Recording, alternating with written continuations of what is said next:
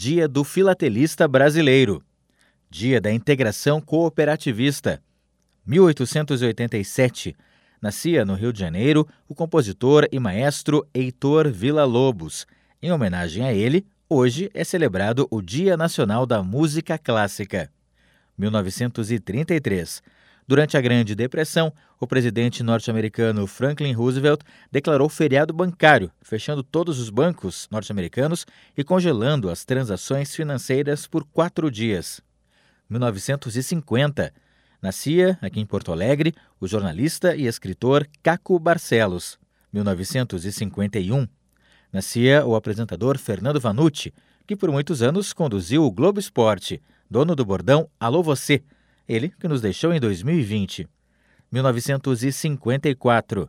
Nascia em Londrina o escritor e filósofo Mário Sérgio Cortella.